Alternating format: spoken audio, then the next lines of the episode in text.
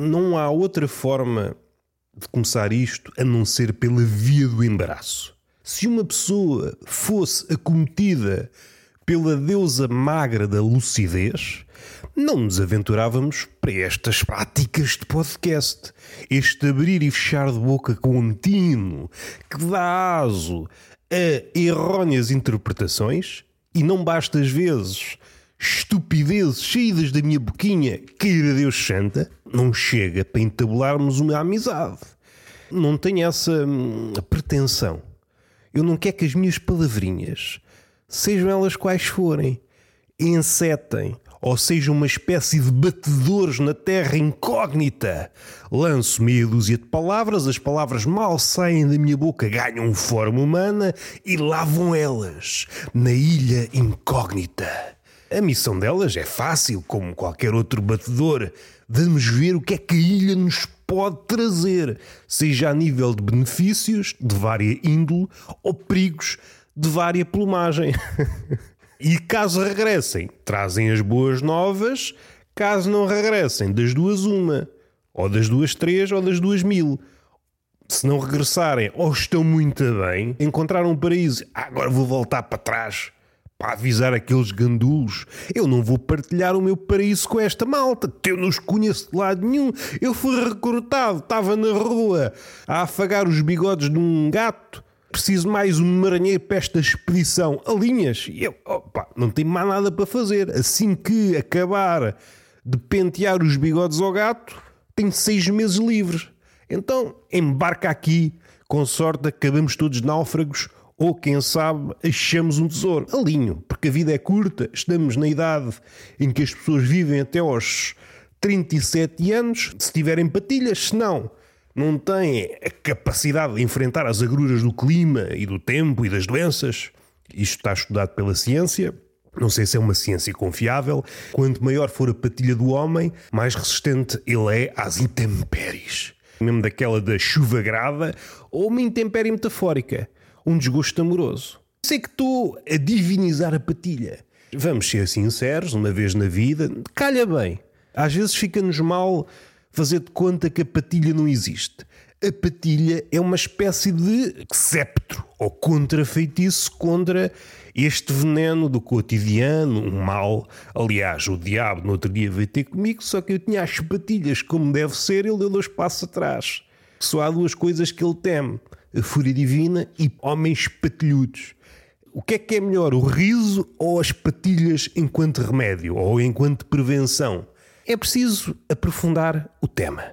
Supondo que vocês têm um problema do foro mental, que é da cabecinha, para os mais desatentos, vocês estão um bocadinho tremelicantes das ideias, sentam-se ou deitam-se ou põem-se na diagonal, porque noutra vida foram bispos, e dizem alguém debata. Vocês andam meio perdidos. E às tantas entraram numa padaria. Sentam-se. Senhor psicólogo. E o padre não se desmancha. Porque ele tem tempo, pôs o pão no forno, tem ali uns minutos para conversar. Até lhe faz bem. Acordar àquelas horas, deitar-se àquelas horas. Epá, faz-me bem uma companhia. Eu estou farto de falar com pessoas com farinha na cara. Fale-me de si. Meu amigo, riso. O padre desata-se a rir quando é do foro mais físico, digamos assim, para simplificar, o riso aí não magoa. Agora, quando nós estamos perclitantes a nível das ideias, o riso pode complicar, pode ser um veneno. A sorte é que há ali pão. Pões um papo seco na boca da pessoa que está fraca das ideias e aquilo funciona, é como se fosse um tampão. Estancasse a depressão. É a forma de curar alentejanos. Ouvi eu por aí não tive tempo para confirmar, porque a vida é muito agitada. Há uns episódios que não me faço acompanhar de uma imagem no fundo do computador. No ambiente de trabalho, no ambiente de trabalho, como se uma pessoa trabalhasse. Enfim, não percebo a razão da existência deste dom. É embaraçante. Não me revejo e peço desculpa, não por este comportamento, mas por outro futuro. O ser humano é resvaladiço. Diz uma coisa e depois diz outra. Às vezes diz este comportamento não se vai repetir. Numa entrevista para ficar gravado, no dia seguinte, faz exatamente o contrário. Eu sou uma pessoa nova, eu já não me entrego ao álcool. Um espetáculo. Pronto, aquilo tomba, resvala. Quer dizer que aquilo foi propaganda. Quer dizer que és humano. Descobriu-se que tal e tal pessoa era humana. Totalmente diferente. Então, como é que és diferente, pelo menos no capítulo do álcool? Então, tu eras bêbado. E agora és bêbado. Só passaram anos. Está bem, tens menos cabelo. Ok, não sei se isto confere sabedoria. Os sábios hindus têm cabelo, os budistas não têm cabelo. Quem é que é mais sábio? O careca ou o guedelhudo ou o gadelhas? Não faço ideia. Não estudei até aí. Qual é a imagem que eu tenho aqui como musa? É uma romã e meia. Uns bagos para compor imagem, o background, que eu também sei utilizar termos ingleses. É rosa, a sombra vai na diagonal, há uma luz que vem do canto superior esquerdo e depois a sombra faz aquilo que lhe compete. Vai nesse sentido. É mesmo assim, porque a sombra é comandada pela luz. Será que houve um exemplo na história em que uma sombra se emancipou? Eu agora vou contra a luz. Há sempre um anjo a ver. Chegava lá ao pé do divino, do Senhor, Senhor, ouvi dizer que há uma sombra numa romã que se emancipou. Então eu lancei luz sobre as romãs e a sombra contrariou o sentido da luz. Mas está tudo paro. Enfim. Isto é só para quem gosta. Porque rei é que ele está a falar de uma romã e meia. É a minha musa. Já tive quadros do Fernando Botero, de vários pintores, fotografias e uns bagos que é um fruto caro. Por exemplo, a Salvador Dali. Houve ali uma parte que ele só desenhava romãs. Era raro não encontrar uma romã no seu quadro. Eu gosto muito de romãs, ainda que não sei se vale o trabalho. Há aqueles novos métodos de descascar frutos que há na internet. Uma pessoa pensa, porra, nem sei descascar uma banana. Evito aquilo porque pode dar-se o caso de eu estar na rua a ver um vídeo de como é que descasco uma banana em 2024, sem segundos sentidos, porque isso aí são outros fatos Pode dar-se o caso de estar a passar um macaco. É os macacos irem para a cidade. Eu vivo numa vila, por isso, em princípio, estou a salvo. Porque o macaco está sempre com a ideia: vou para um sítio melhor. E para uma vila portuguesa, está numa floresta e agora vai para uma vila portuguesa. Isto não é aumentar a qualidade de vida. Mas supondo que se dá este encontro e o macaco passa por mim e olha para o vídeo e vê como é que se descasca uma banana. E eu, porra, então eu vivi milhões de anos. Há milhões de anos que a minha família, a minha espécie descasca bananas desta e daquela forma. E não é a melhor forma de a descascar. Quer dizer que a experiência não vale nada. Põe um chapéu, um casaco pescador e vai pescar caricas. Isto já não faz sentido. Há animais que aprendem a utilizar ferramentas, as mulheres, algumas não isto não é uma crítica, é apenas uma, é uma constatação grosseira. O povo nunca se acanha. Nós lançamos uma ferramenta, ele sabe usá-la. Um copo, um pauzinho, uma palhinha. Estou tentado a lançar uma caixa de ferramentas de mecânico. E o carro. Caso isto aconteça, vamos lançando. Pode ser uma coisa organizada ou uma coisa ao calhas. Calhou a ser assim vão lançando uma chave inglesa, uma chave de fendas, etc, etc. Quando sabem, tem ali um conjunto de ferramentas grande. O povo vai aprendendo e às tantas, ah, isto não é uma chave de fendas, é uma espada. Eu sou o cavaleiro povo. E lá vai ele, com oito chaves de fendas, furar a barriga a uma baleia. um dia sucede, ele chega ao sítio onde costumam cair as ferramentas e também está lá um carro de uma pessoa que, em princípio, se suicidou. E digo em princípio porque às vezes há-se aquele caso da pessoa se querer suicidar e salvar-se, ou mesmo na altura que o suicídio se está a consumar, epá, enganei-me. Porque há pessoas assim, levam uma vida a pensar numa coisa, quando estou em condições de concretizar a coisa, epá, foi engano. E isso é chato, é sinal que não é pelo facto de nós pensarmos muito numa coisa que torna essa coisa verdadeira. Não é. Essa pessoa salvou-se, ou então, não sei se vocês estão a par, mas há um grande problema nas baterias dos carros elétricos.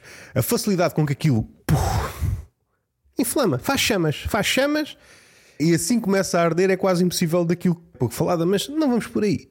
O que é que sucede? Cai um carro ao rio, há povo de rio, deve haver. Mas um gajo está na praia, grande de sol, vou fotografar a última fotografia, muito fixe. Bom, acabo com a vida, vou lançar este carro, que este carro é para abate. O povo, há um mecânico que todos os dias, em vez de lançar pedras, porque ele em criança gostava de lançar pedras para a água, mas ali deixou de haver pedras, ele tem de lançar sempre uma ferramenta para a água, é uma cena dele, não vamos criticar. Há alguém que atira um, um carro para a água e o povo, é, se calhar vou arranjar o carro. Envolvidos uns tempos, anda o povo a conduzir um carro debaixo d'água. O peixe palhaço, que é o filósofo dos mares, diz: Povo, então, mas isto é estúpido. Então, um carro não é para andar debaixo d'água. É verdade, diz o povo. Mas eu faço da palhinha uma espada, de um copo um capacete uma casa. Eu sou uma espécie de artista contemporâneo que dá uso verdadeiro às coisas. Então quer dizer que não me parece uma proeza inacessível transformar um carro num submarino. Consigo viver debaixo d'água. Não sei se já reparaste, peixe palhaço. Ah, isso também consigo. Consegues, mas tem calma. Tem calma contigo, porque eu tenho oito braços e se eu começo a chapada, nem sabes onde é que elas vêm. E olha que eu estudei karaté. Com quem? Foi um mestre que se suicidou e nos dois minutos que teve ali a esbracejar, eu assim, olha, vou aprender. Não sei se ele estava a fazer uma arte marcial, se lutar pela vida, mas seja como for, sou cinturão negro, disse o povo. Um dia chateou-se com o carro, está bem, dá estilo. Lá vou eu a conduzir só com um tentáculo, os outros sete é para fazer caralhadas, lá vai o povo. Mas um dia olha para o lado, o que é que ele vê? O que é que há no mar além de entulho? Mais entulho.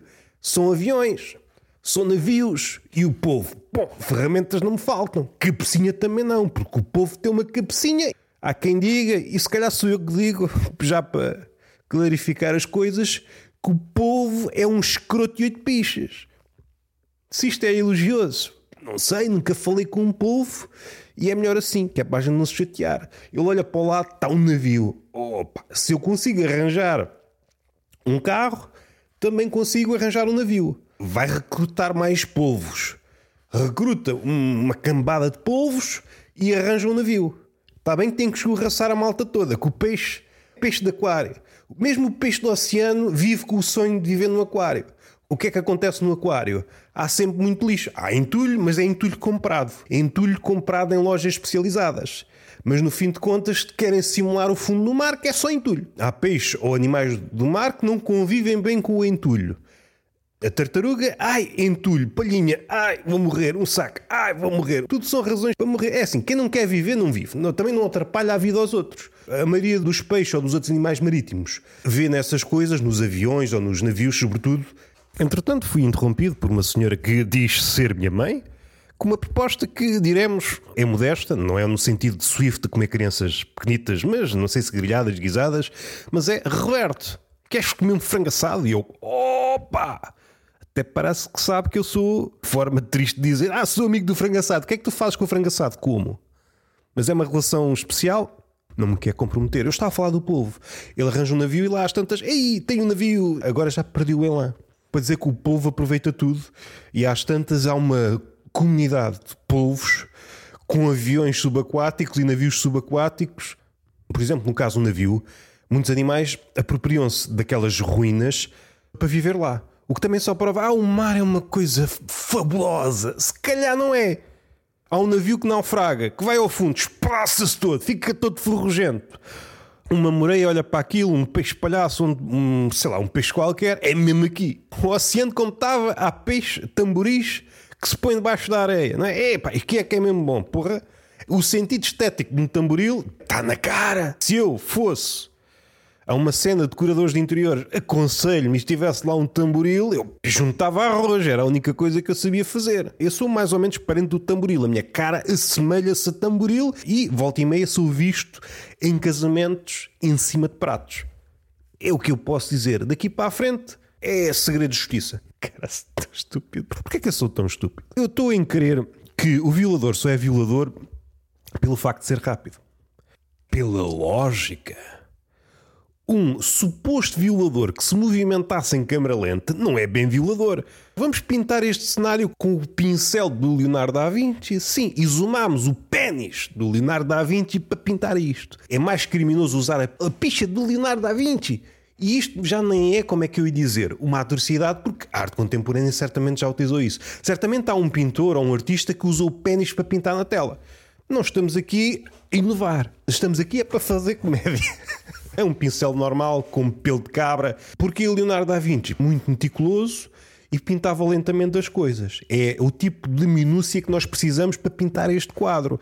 Um violador em câmara lenta dizia: Mulher, que estás aí, vou-te violar. Está a mostrar as suas intenções. E a mulher: Porra, eu não quero ser violada. É a última coisa que eu quero. Até aqui estamos a ser razoáveis. Cada um está a mostrar aquilo que é. A mulher, ok, não vou ser violada, acho eu. E o violador, quer-te violar, acho eu. Cria-se aqui uma relação de tensão. A mulher observa o comportamento do violador em câmara lenta, que está vestido de preguiça e move-se, vai movendo-se em câmara lenta. A mulher, caso não queira ser violada, silêncio,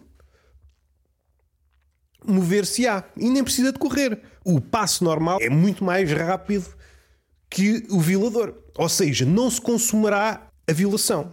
Este violador é um violador em potência, a não ser em casos extremos em que haja tetraplégicos ou a violação não seja bem violação porque a pessoa ou homem estátuas. Este violador só pode violar homem estátua. Não sei se é triste, se é alegre, se é a premissa de um filme. A mulher tem o controle do seu lado. É um violador que não consegue consumar aquilo que quer fazer. É um ato horrendo, sim, mas. E nem sei se pode criminalizar esta pessoa caso consiga fazer aquilo que quer fazer a violação. Deu espaço, deu tempo suficiente, até disse o que é que ia fazer.